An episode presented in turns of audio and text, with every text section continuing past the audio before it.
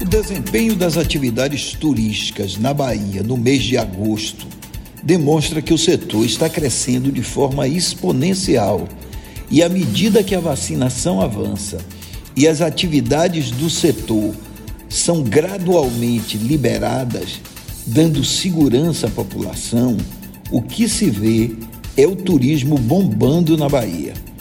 Em agosto, o volume das atividades turísticas no estado cresceu mais de 150%, representando o maior crescimento da atividade no país, bem acima de Pernambuco, que teve um crescimento de cerca de 120%, e do Rio Grande do Sul, que teve um crescimento de menos de 100%.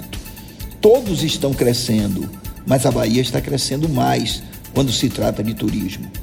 Com relação à receita nominal, houve expansão de 160% nas operações em comparação com agosto de 2020.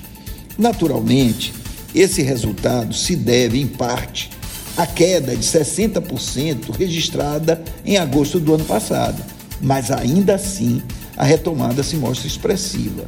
O setor ainda não recuperou os níveis pré-pandemia, mas caminha célere para isso, pois os indicadores de setembro e começo de outubro já registram hotéis cheios e grande movimentação nos destinos turísticos.